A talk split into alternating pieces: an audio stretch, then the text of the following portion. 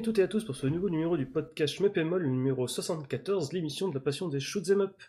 Pour ce nouveau numéro, en plus de moi-même Gecko, on retrouve bien entendu comme d'habitude le cher Crazyl.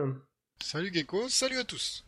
Au programme, on va refaire un petit tour sur l'actualité rocambolesque du shoot'em up de ces dernières semaines. Donc au programme, nous allons voir du Kotun, un petit peu de Airtight Final 2, le tout agrémenté d'un petit peu de Crayon Service qui revient de, sur le devant de la piste, et bien entendu, Striker 2020. Sur ce, en rythme et en cadence, je passe la main à Crazyl qui va revenir sur l'actualité du site en commençant par les 1cc. Euh, oui, donc deux One CC ce mois-ci. On a été un peu plus feignant, disons, ce mois-ci, parce qu'on a eu euh, le, le Stunfest à couvrir. Et, gros, gros mois de feignasse. C'est ça. Euh, donc le Bike Bandits par Néphiston. Euh, donc bah, un titre que pas mal de gens ont joué en fait, qui a une bonne réputation, qui est très bien. Euh, donc moi je vous incite vraiment à y jouer, c'est un shoot qui est plutôt accessible, et puis Néphiston bah, euh, nous montre et explique assez bien comment en venir à bout, sans trop de soucis. Et ensuite on a eu donc le Zero Ranger, donc le Soti de l'an dernier. Ouais. Élu par les, les- les lecteurs de Schmeppemol comme étant le, le shoot'em up de 2018. Bon, ils ont pas tort, hein, faut reconnaître. Et euh, donc c'est un tout-all par je sais pas qui qui nous a fait ça. Donc euh, on a pris beaucoup de plaisir avec Hubert à le commenter. Euh, donc Hubert connaissait très bien le jeu, ce qui tombait bien puisque je le connaissais pas beaucoup.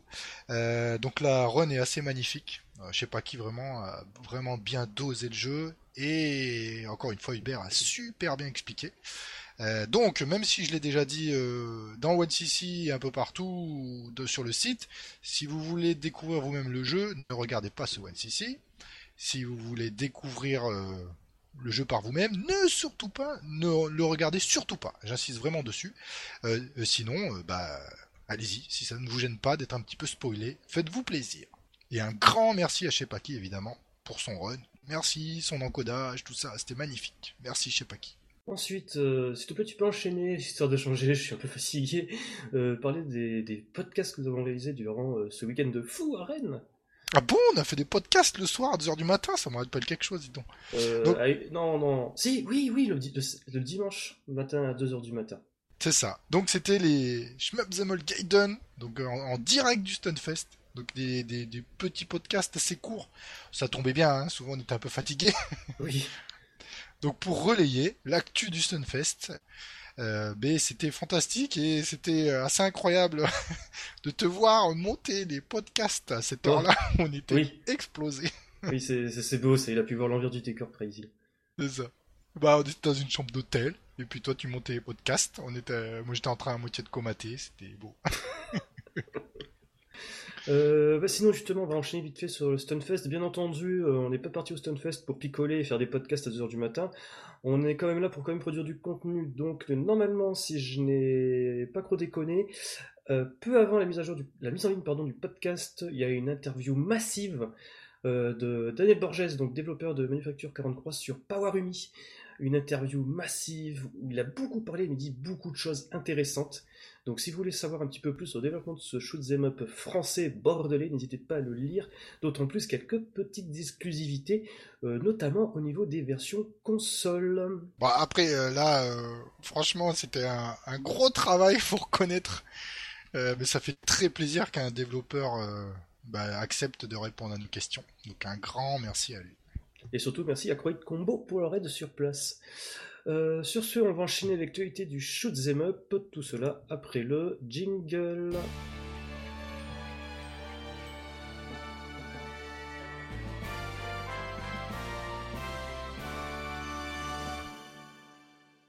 Donc c'est parti avec le Strikers 2020. Donc c'est Ah Striker non, mais c'est sorti de nulle part l'annonce. On a dit quoi? Qu'est-ce qui se passe? Et le pire, c'est que c'était. On va recrasser un petit peu ce nom, ça a été fait de souvenir le samedi euh, 18 mai, quelque chose comme ça. Ouais, Stunfest. Non, non, ouais, c'est ça, le 17, quelque chose comme ça. Et tu vois, j'étais sur Twitter, en plus de balancer des tweets euh, durant le stun, j'ai vu ça, je fais What the fuck? J'ai montré ça à peu près tout le monde qui avait sur le salon de show, ils ont fait des grands yeux écarquillés. Genre, wow C'est assez surprenant. Euh, alors oui et non, parce que là, Zero Div, City Connection, en ce moment, ils sont bien liés, comme on dit. Ouais, parce que pour rappel, Zero Div, alors c'est les mecs qui avaient porté les Psycho sur Switch, euh, s'est fait racheter en fait par City Connection.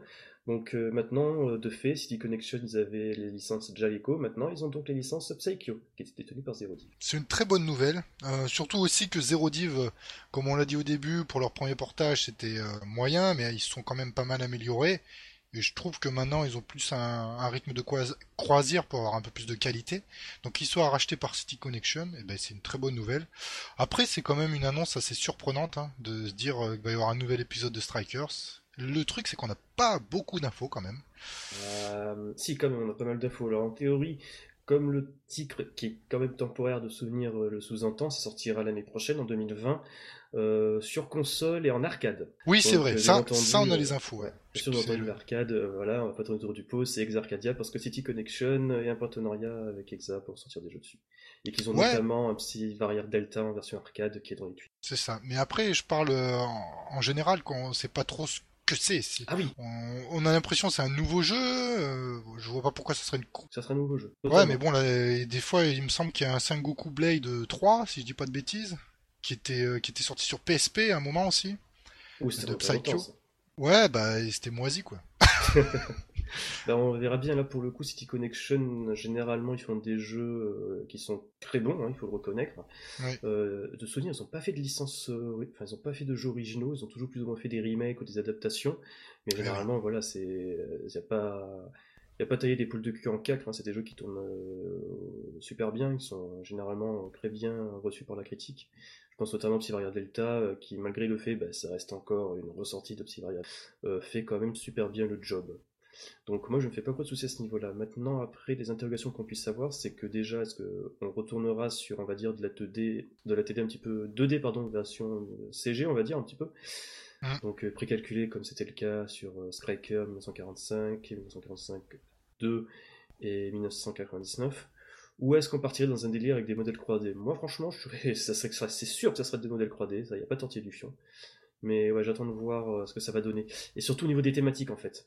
Euh, parce que autant les deux premiers volets des Strikers c'était très ancré durant la Seconde Guerre mondiale, ou du moins Oui. ces eaux-là.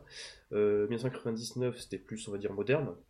Donc que justement, parce que 2020 ils vont pousser, euh, on va dire, la thématique encore plus, euh, encore plus futuriste, donc euh, je serais très curieux de voir ça. En fait. Oui, et est-ce que ça va être un vrai manic shooter à la Psycho? C'est-à-dire avec des caractéristiques et des Mhm. motifs géométriques, un apprentissage ri- strict, etc. C'est clair. S'ils nous font un bet d'un coup, ça va, ça va pas bien se passer. Ah, c'est très très important le, j'allais dire le déploiement des patterns chez un psycho, hein, parce que c'est euh, évidemment pour ceux qui connaissent c'est la vitesse d'abord, mais c'est tout à fait lisible avec euh, un certain dose de pratique puisqu'il se déploie d'une certaine façon pour les éviter. Et il faut pas que ça soit bordélique, sinon un psycho c'est ça sert à rien quoi. Exact. Ensuite, on va continuer vers encore une annonce folle qui a été faite durant le Stunfest. Ce n'est pas du tout, ça du pur hasard d'ailleurs, parce que ça s'est fait au Japon uniquement. Euh, enfin, pas durant le Stunfest. Hein. Juste après, vas-y, Crazy, balance le mégaton. Cotton, reboot, Oui, Kotun. Euh, ouais, donc en fait, c'est totalement fou. Euh, il s'avère que le magasin Bip au Japon, euh, qui aussi de souvenirs dans les années 90, c'était un fanzine Mega Drive, se lance en fait dans l'édition de jeux vidéo et va proposer ici de souvenirs l'année prochaine un portage de Kotun, mais Kotun version Sharp X68000 sur PlayStation 4, euh, Steam et Nintendo Switch. Oui. Donc euh, voilà, ça sera Kotun en 7 neuvième, donc plus en 4 tiers, avec euh, exactement le même mode de jeu qu'à l'époque du 868000, et surtout un nouveau mode de jeu inédit euh, qui sera ajouté. En sachant qu'en plus Bip pousse le vice à, par la même occasion à faire un reprint en fait euh, du jeu sur X68000, donc euh, il sera possible de racheter des disquettes de euh, à un tarif nettement plus attractif que peuvent être les copies actuelles de l'époque. Oui, ça c'est vachement cool. Exactement. Alors euh, juste euh, le Sharp a le vent en poupe, faut reconnaître ces derniers temps. Donc euh, les bêtes originales, enfin pour avoir la tour quoi entre guillemets, s'arrachent à des prix complètement abusés maintenant. Et c'est pas le premier jeu qui ressort sur le Sharp. On en a eu il y a pas très longtemps un autre aussi. Euh, Linus Leitsnats, je le prononce très mal, mais qui est aussi pareil, avait été réédité par Bip. C'est ça. De, de souvenir, Bip euh, réédite souvent comme ça en petite quantité des, vieux shoots euh, X68000. Ils avaient fait ça il y a quelques temps aussi avec un autre jeu dont je me souviens plus du nom. Ils sont coutumiers du fait. C'est ça. Donc alors pour revenir sur le, jeu, donc c'est le là on aura le portage du jeu arcade, donc le portage X68000 du jeu arcade de 91, euh, qui avait déjà eu des adaptations sur PC Engine, PlayStation et la Neo Geo Pocket Color. J'avais joué à cette version, c'était très bon. Et donc après, bah, pour ceux qui connaissent la série des cotons, il y en a eu plusieurs. Quoi. Il y a eu le coton 100%, le panorama coton. Sur les galeries, Ouais, le coton 2 et le rainbow coton, celui qui est en 3D.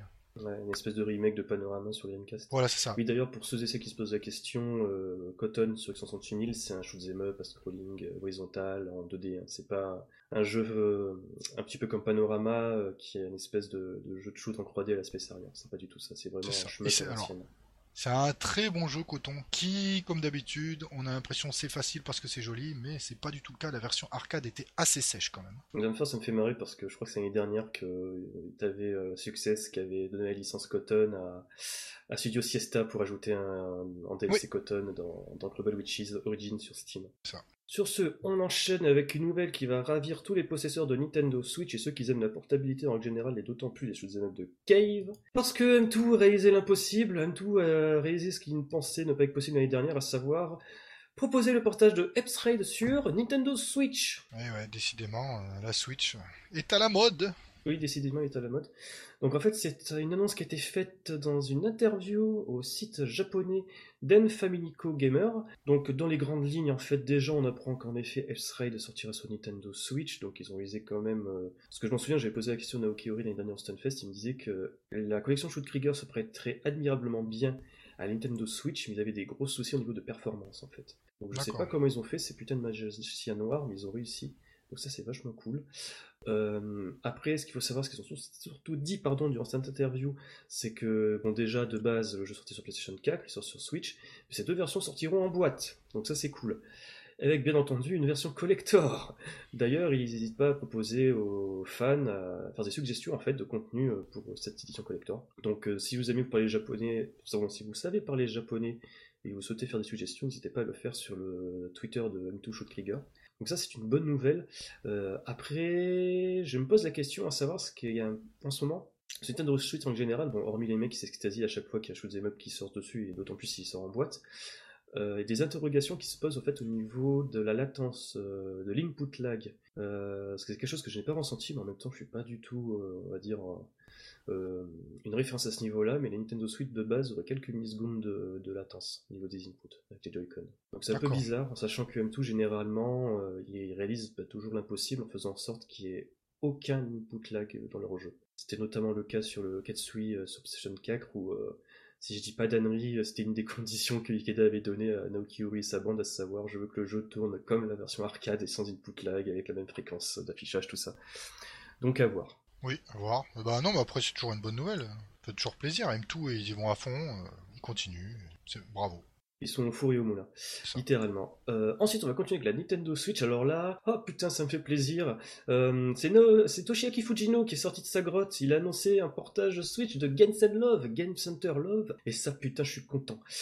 alors, pour recontextualiser, qu'est-ce que Games Love, donc Game Center Love? Euh, Game Center Love est à la base un jeu d'arcade sorti sur système euh, Ring Edge 2 de Sega. Donc un système super véloce pour faire tourner un jeu en 3D tout moche. Mais bref, passons.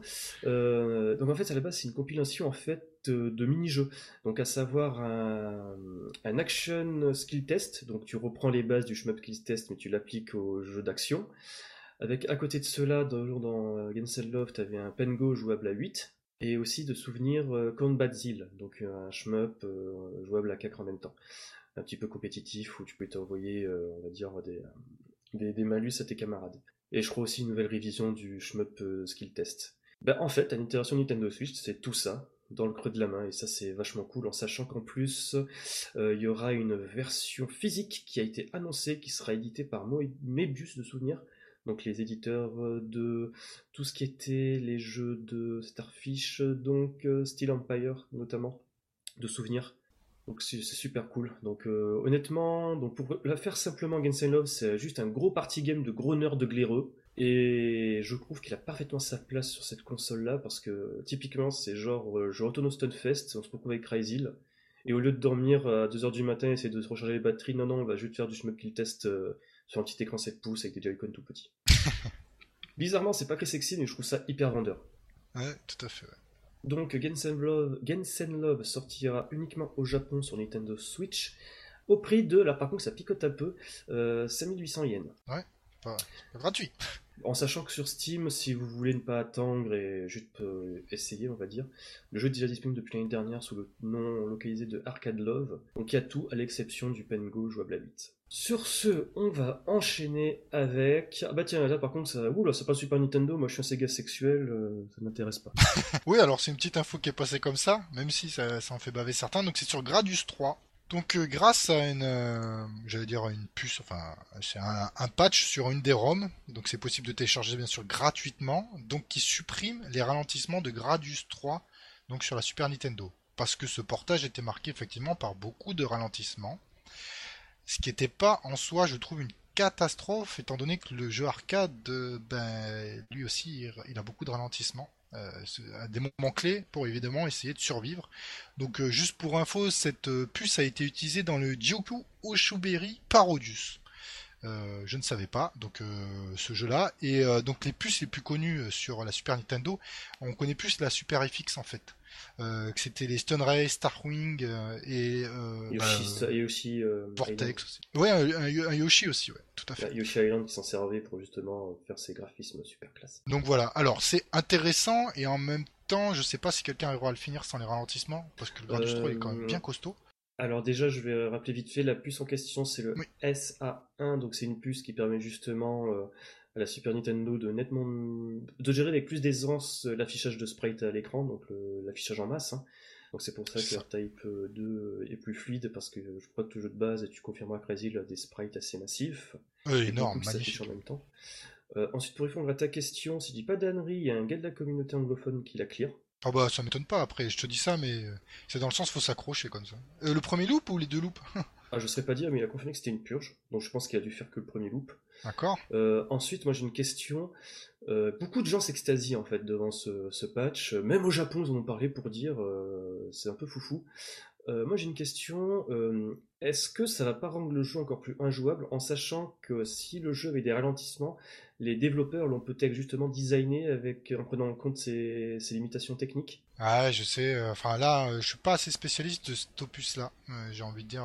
Parce que là, normalement, en fait, c'est juste le jeu qui va avec full speed tout le temps, en fait. Voilà. Est-ce qu'il y a certains passages qui vont être justement à la limite de l'impossible? Bah, le cristal labyrinthe, certainement. Bah, typiquement, voilà, le cristal labyrinthe sans ralentissement pour justement anticiper. C'est ça en fait la question que je me pose en fait. Ouais, ça, ça risque d'être assez chaud, ouais. parce que je pense que les gars à l'époque chez Konami, ils ont compris très vite qu'ils pourraient pas faire un portage à carte perfect. De toute façon, à l'époque, tu peux pas faire de portage à carte perfect. Non. Et je pense que quand ils ont vu que ça ralentissait, ils ont pris ça en connaissance de cause, ils ont adapté, euh, pas lever le design, mais on va dire le jeu à ses limitations techniques. Donc je demande vraiment. On s'extasie beaucoup en fait sur ce patch S1 pour Gradius 3, mais est-ce qu'il y a vraiment un véritable intérêt? Enfin, véritable intérêt. Euh, est-ce que ça voilà, est-ce que ça dénature pas le jeu? Je ne sais là, pas. Je, là, c'est une question que je pose à tous les Nintendo sexuels euh, de France et de Navarre. Moi, je pense qu'elle fait plutôt une révision du titre, tu vois. Euh, tout simplement. Alors après, il existe aussi, par exemple, sur NES, le, le, Gradius 2, Gradius 1 et 2 AC, qui était une ROM spéciale, où justement, qui, qui essayait de coller le plus possible à l'arcade. Euh, parce qu'en fonction des, limitations techniques de la NES, euh, à l'époque, quand Konami l'avait adapté, euh, ils n'avaient pas pu tout mettre. Et il y avait des fans qui avaient essayé de faire donc cette version AC, enfin qui avaient réussi d'ailleurs. Alors je sais pas, faut voir sur le long terme, mais ça reste intéressant pour un point, c'est qu'il y a des gens qui continuent à travailler sur euh, bah, sur des vieux shmups pour essayer soit de les améliorer ou pas. Bon là, ouais. on peut considérer que c'est une amélioration de la rapidité.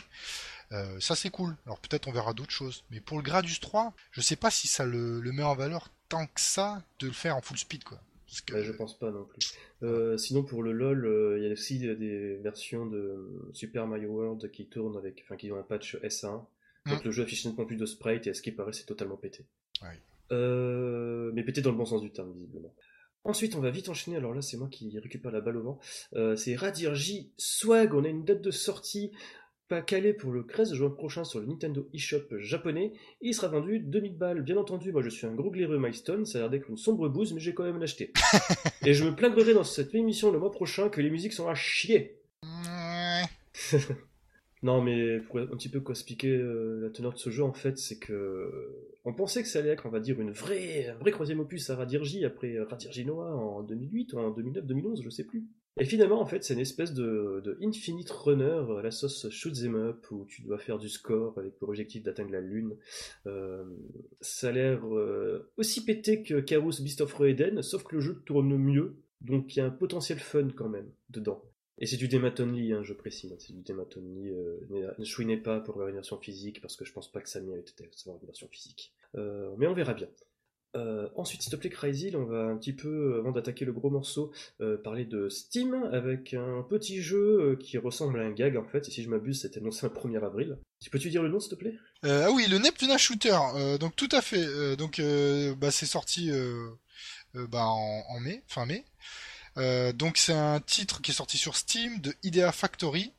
donc c'est un titre visuellement qui ressemble c'est pas un démec hein, dans ce sens-là, mais ça ressemble au graphisme typé 8 bits. Euh, donc euh, visuellement c'est assez chatoyant et assez particulier. Euh, donc c'est un jeu avec 6 personnages. En fait, au niveau des maniements, ça va être important, c'est pour ça que j'en parle. Vous avez un bouton tir et des boutons pour pouvoir switcher vos persos. Donc chacun des persos a un tir spécifique, forcément. Euh, donc comme ça, vous, bah, vous avez euh, des influences notamment de Gradius, de Darius également. Euh, alors après, il n'y a pas beaucoup d'assets graphiques. le jeu est assez court, puisqu'en 11 minutes, il se termine, une dizaine de minutes je crois.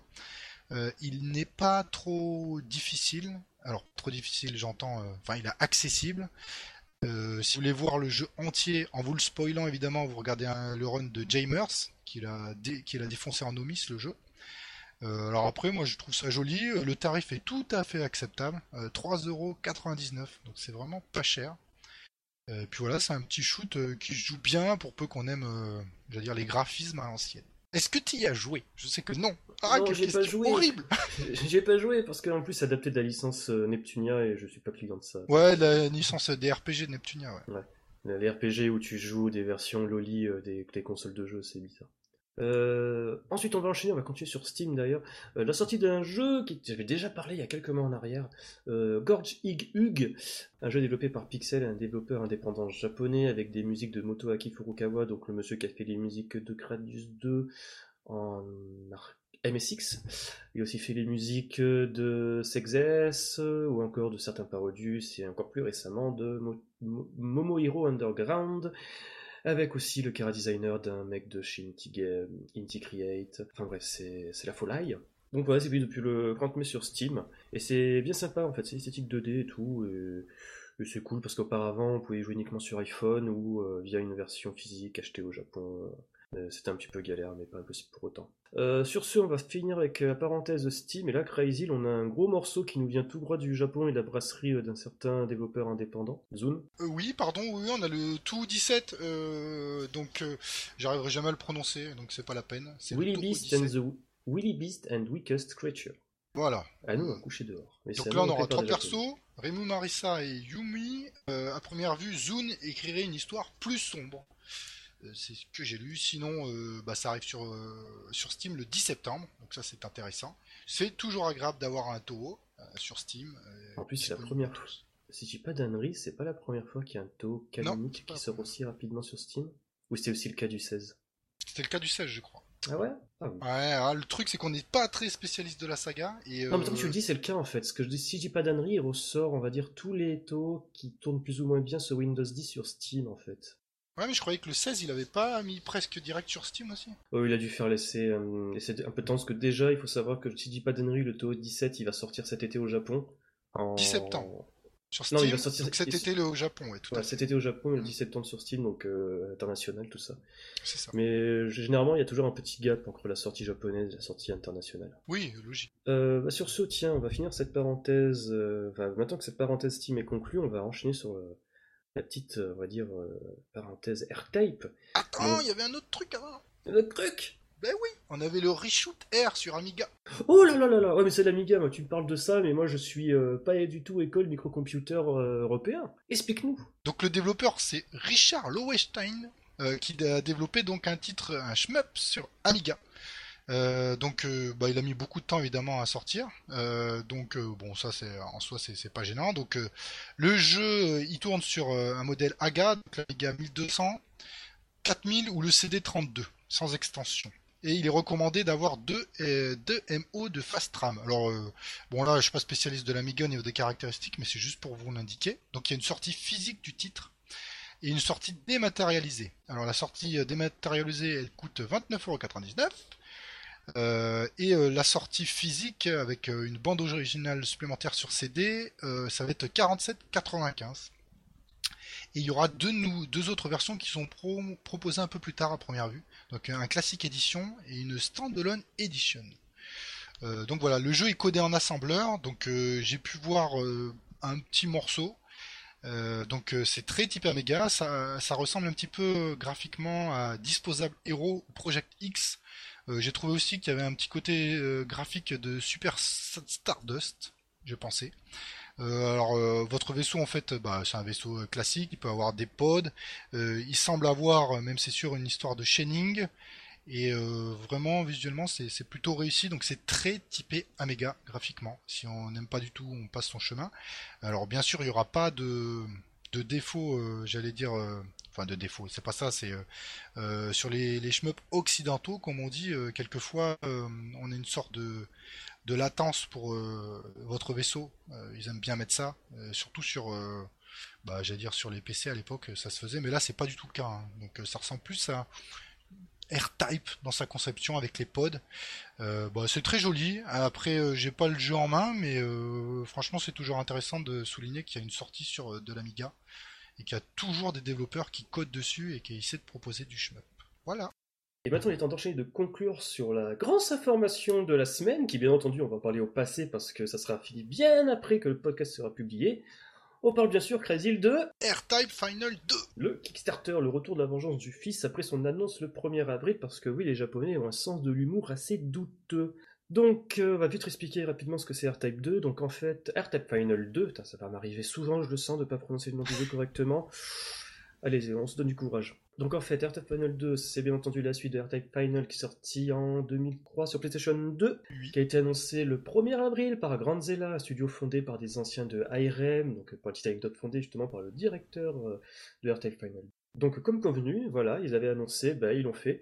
Nous avons un Kickstarter qui a été lancé de souvenirs, euh, ça remonte il n'y a même pas deux jours, je suis paumé, ça remonte au 4, euh, non, au 3 juin, voilà, au 3 juin, et ça finira donc bah, dimanche ou euh, lundi 10 juin selon le décalage horaire. Donc voilà, donc déjà cette annonce, le lancement de ce Kickstarter est suivi déjà d'une annonce sympathique, le jeu sortira sur quatre plateformes, PlayStation 4 comme annoncé initialement, donc PlayStation 4, Steam, Xbox One et Nintendo Switch. Donc déjà c'est pas mal, déjà ils vont viser un public tellement plus large que euh, les joueurs PC et PlayStation.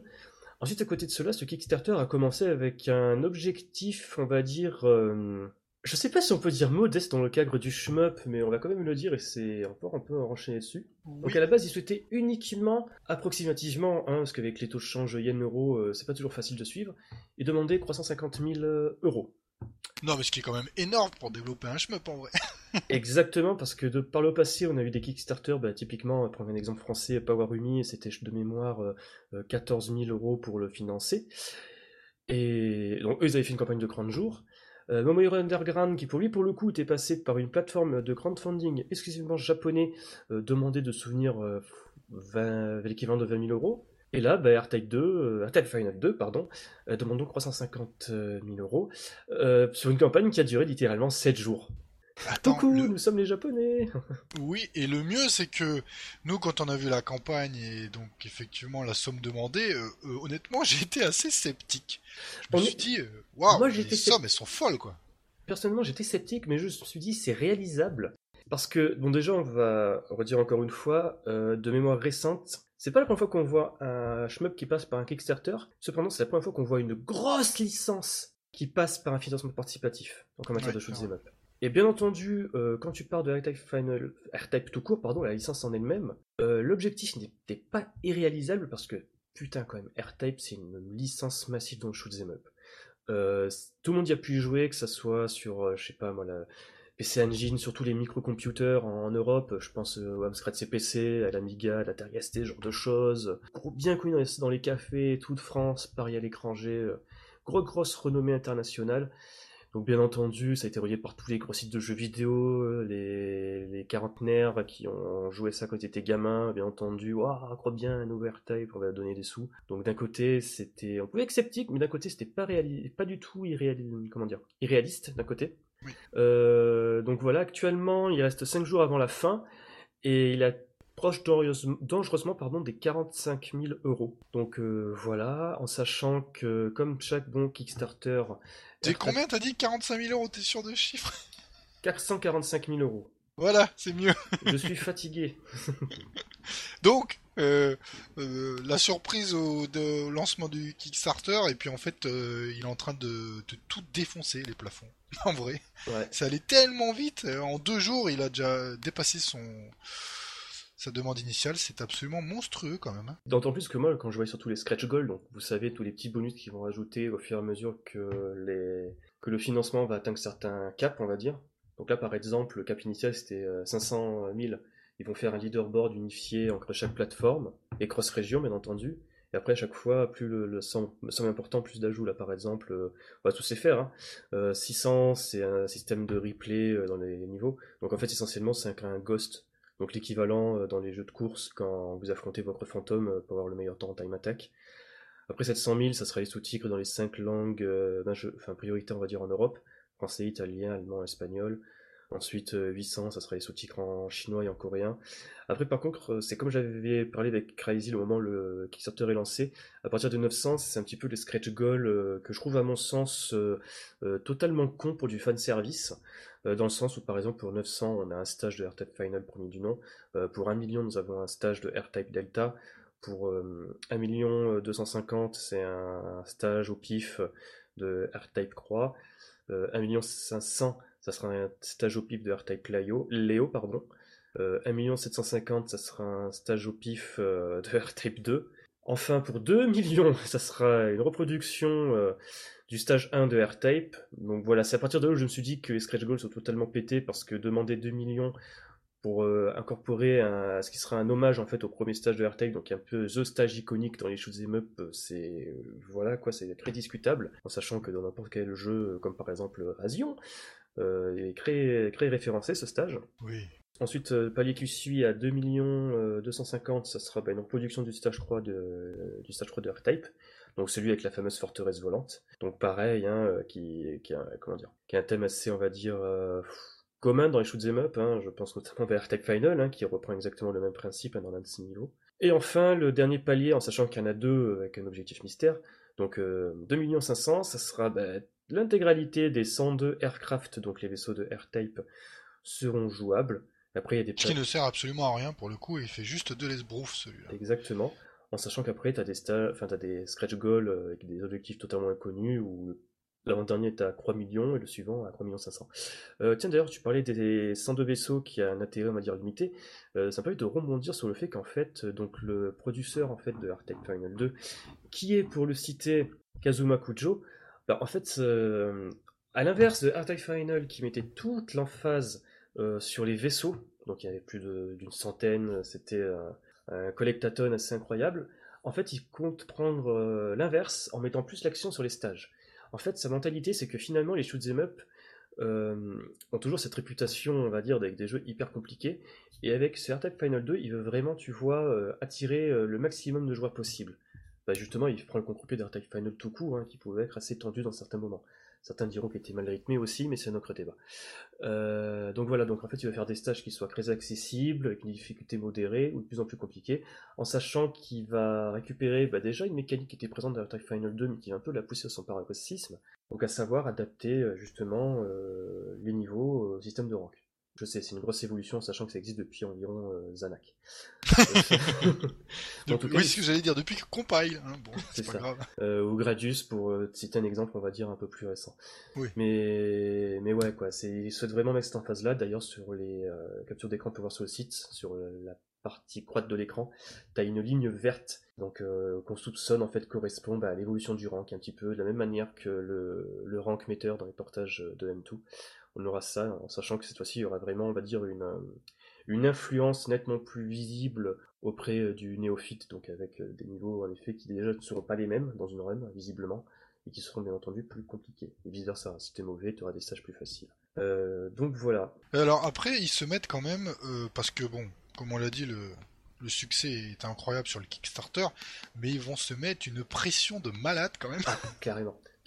Avoir un budget pareil pour développer un shmup avec l'attente de tous les fans qui ont baqué en deux jours une somme incroyable. va falloir être costaud derrière. Hein. En sachant que, en plus, on l'a pas dit, mais en fait, je vais pas m'amuser à faire la liste parce que ça va prendre encore environ 2 ou 3 minutes. Mais t'as plein de tiers en fait dans le Kickstarter de AirType 2. Le Ah petit commence à environ euh, 5 euros. Où c'est juste, euh, voilà quoi, c'est t'as mis 5 euros, les, les créateurs t'en remercient énormément. Tu as une version euh, copie euh, digitale, donc version dématérialisée, euh, à partir de 27 euros. Par contre, au moment où tu auras une version physique, ce sera à partir de 54 euros, en sachant que Sans les ça- frais de port. sans les frais de port, bien entendu. En sachant qu'en plus, à chaque palier, il y a des bonus qui s'ajoutent, un t-shirt, un artbook, un numérique, hein, je précise, bien entendu. Plein de conneries comme ça, une soundcrack et compagnie. Et le dernier palier, ça reste quand même, un palier quand même 9000 balles, où en fait, tu as tout. Mais tout. Même un vaisseau exclusif que tu pourras nommer toi-même et compagnie, enfin, que tu pourras faire une suggestion pour le nom, c'est, ça part très loin dans les, tours. Ouais, alors euh, même euh, moi, ce que j'ai peur pour eux là, donc ils ont annoncé les shoots pour euh, sortie 2020, et là, s'ils continuent à avoir des choses qui, qui passent, enfin, je veux dire, comment ils vont faire tout quoi? Donc moi, je pense qu'il va y avoir beaucoup de DLC sur ce titre qui viendront après sa sortie. Oui, bah, justement, c'est ce qu'ils ont précisé, c'est qu'en fait, déjà dans les Scratch Goals, euh, ça sera des stages additionnels, mais justement, euh, lorsque le jeu a été annoncé le 1er avril, dans les jours qui ont suivi, ils ont précisé leur euh, souhait, ou du moins je pense que c'est carrément leurs intentions, de fournir des stages en DLC.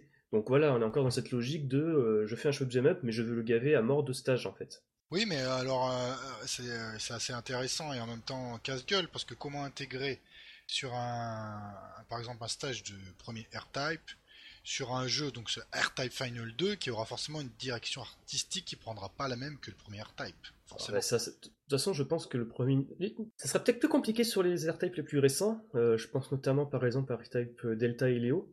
Ah oui. qui eux pour le coup euh, ont vraiment bah, déjà avec les thématiques des deux jeux en lui-même euh, voilà quoi sont assez spéciaux notamment Delta euh, qui a une fin assez glauque enfin une des fins est assez glauque Et puis non, mais dans- aussi la, la, la maniabilité du R-Type Léo qui est très différent Oui. d'un R-Type classique. mais ça mais ça après si, si- ça sera des stages qui seront refaits euh, from scratch pour euh, Final 2 donc ils pourront l'adapter à leur sauce ça sera pas euh, euh, ça s'appelle déjà une, Ouais, une adaptation euh, stricto 1-1. sensu, oui. C'est ça, voilà. Mais ça, c'est juste du fan service. Hein. C'est honnêtement, euh, ça ok. En fait, tu vois, c'est ça qui m'énerve. C'est que R-Type Final 2, s'il y aurait eu des stages qui étaient des hommages à tous les R-Type, j'aurais kiffé. Là, le fait que ça soit des scratch goals, donc euh, filez-nous de l'argent et on va les faire, ça n'a pas le même côté super attirant, sexy, tu vois. Moi, je trouve, voilà, c'est de l'opportunisme pour moi. Enfin bref, ça c'est de l'opportunisme de bas étage parce que pour moi, pour le coup, euh, c'est genre on file des miettes pour espérer que les gens nous filent des sous, mais enfin bref. Ouais, mais alors le, le truc c'est que, euh, comme on a dit au début, mais quand j'ai vu les paliers, j'ai dit mais ils les atteindront jamais. Et puis, comment ça s'est emballé? Franchement, ça c'est incroyable. J'a- J'avais des doutes sur le. euh, Pour être honnête, hein, moi je, je savais, je pensais bien qu'ils allaient réussir au moins à avoir les sous pour, on va dire, euh, que la campagne soit une réussite. Mais je m'attendais pas à ce qu'ils s'approchent aussi dangereusement en fait du premier palier à 5000. Euh, à 500 000, pardon. Ouais, c'est énorme. 500 000. Je sais pas si on se rend compte, mais 500 000 euros. Et encore, certains me diront que c'est rien pour un jeu, c'est que dalle. Ah bah bien sûr. euh, alors on prend un exemple euh, à la con, même si euh, la comparaison n'est pas forcément bonne. Un, Roca- un Rockstar Game, c'est entre 30 et 40 millions de budget de développement et autant en promotion. Ça c'est un blockbuster. Et là R-Type, bon, ça fait 500 000. Mais euh, 500 000, euh, Mais pour le coup, R-Type peut vraiment se faire un blockbuster de shoot'em up. hein. C'est ça, c'est ce que j'allais te dire. À, ce niveau par rapport à un shoot euh, qui a un développement logique ou classique. Ah oui. euh, D'ailleurs, il faut parler d'un point. euh, c'est vrai là, mais pour le coup, il parle de version physique pour les, les différents tiers, mais c'est vrai qu'il y a une question. C'est même pas une question, c'est des remarques que j'ai vues à gauche à droite et que même toi tu m'as posé Crazy, mais quid d'une version physique après que le jeu sortira vraiment? Euh, Moi, je pense que pour une licence comme R-Type, euh, ils seront adossés avec un éditeur derrière. Plusieurs. Mm. Enfin, un éditeur, oui, et puis ils vont le proposer partout. Parce qu'il oui. faudra quand même euh, rentabiliser la bête. Hein. Ah, totalement, c'est- R-Type quoi. Il y aura des gens, des éditeurs qui seront intéressés. C'est un- un- une marque qui a une certaine renommée, voilà quoi. Et Oui, puis honnêtement, alors après, ça, m'étonnerait que, par... excuse-moi Crazy de couper la parole, mais ça m'étonnerait qu'un jeu comme R-Type Final 2, si jamais il est financé, si jamais il arrive à son terme de son développement, ne soit pas proposé en version physique, quand tu as des jeux comme par exemple Genshin Love, qui sort en boîte au Japon euh, dans un circuit normal, hein, euh, pas d'édition limitée ou quoi que ce soit. Tout à fait. Alors, ce qu'il faut savoir, par contre, c'est qu'effectivement, les versions physiques, les développeurs, ils touchent. euh, bah, ils touchent bah, vu qu'ils s'adossent à un éditeur, l'éditeur il prend quand même une bonne partie quoi. Oui, bien sûr. Tandis que s'ils le sortent sur leur propre fonds ou uniquement en démat et avec une rétribution via Steam, etc., ils se font quand même des fois plus d'argent. Donc voilà.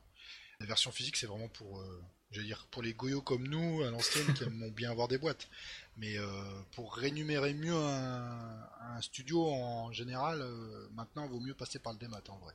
Ouais, c'est vrai. Et d'ailleurs, euh, je, je, je, dis, si jamais il y a un jeu qui vous intéresse sur Steam, notamment un shoot'em up indépendant, quelque chose, quelque chose, Pavarumi, quelque, quelque chose, quelque chose, Blue Revolver, ou même Mecharitz, hein, essayez de chercher s'il n'y a pas une page Itch.io. Parce que déjà, généralement, vous aurez le jeu en édition DRM free et surtout une clé Steam offerte. Et là, pour le coup, le développeur aura plus de ronds parce que Steam se prend une grosse part de, Exactement.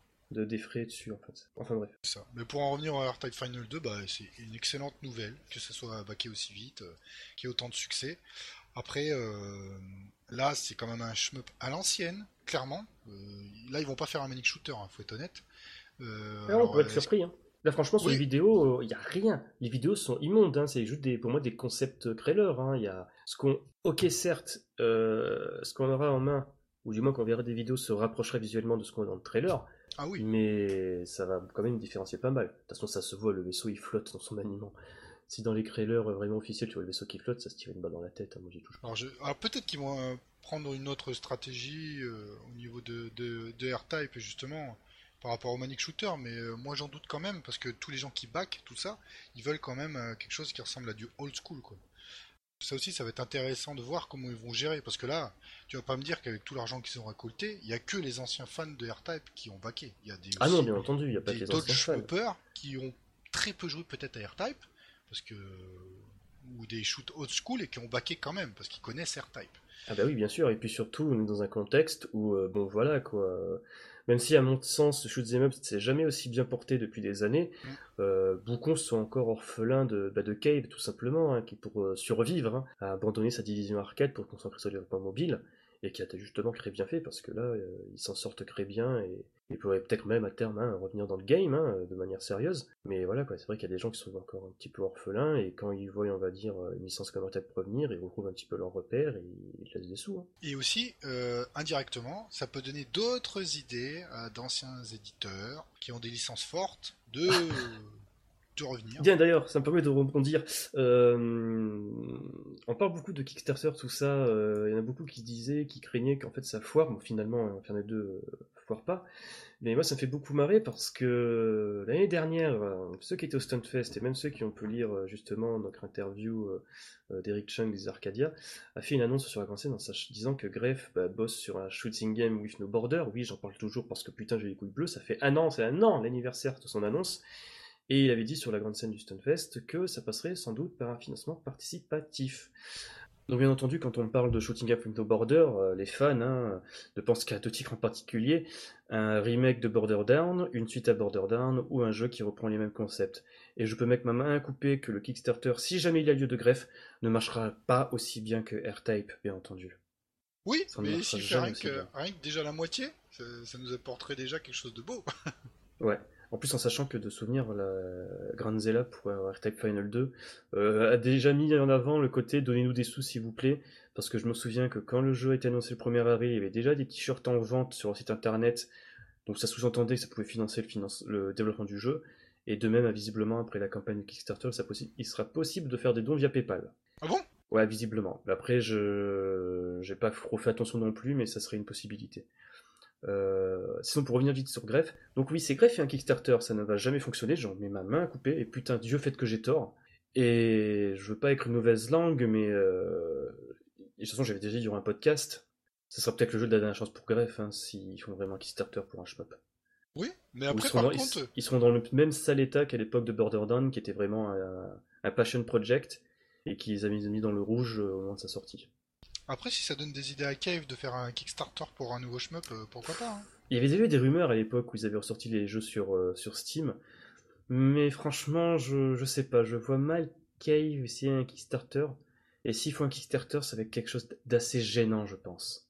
Bah euh, oui et non, mais comme ils sont partis sur autre chose, s'ils veulent revenir en se disant on va tenter, enfin on va, on va faire la politique du doigt mouillé, on essaye, ils verront tout de suite que ça sera un succès, donc peut-être ça les incitera. Je ne sais pas.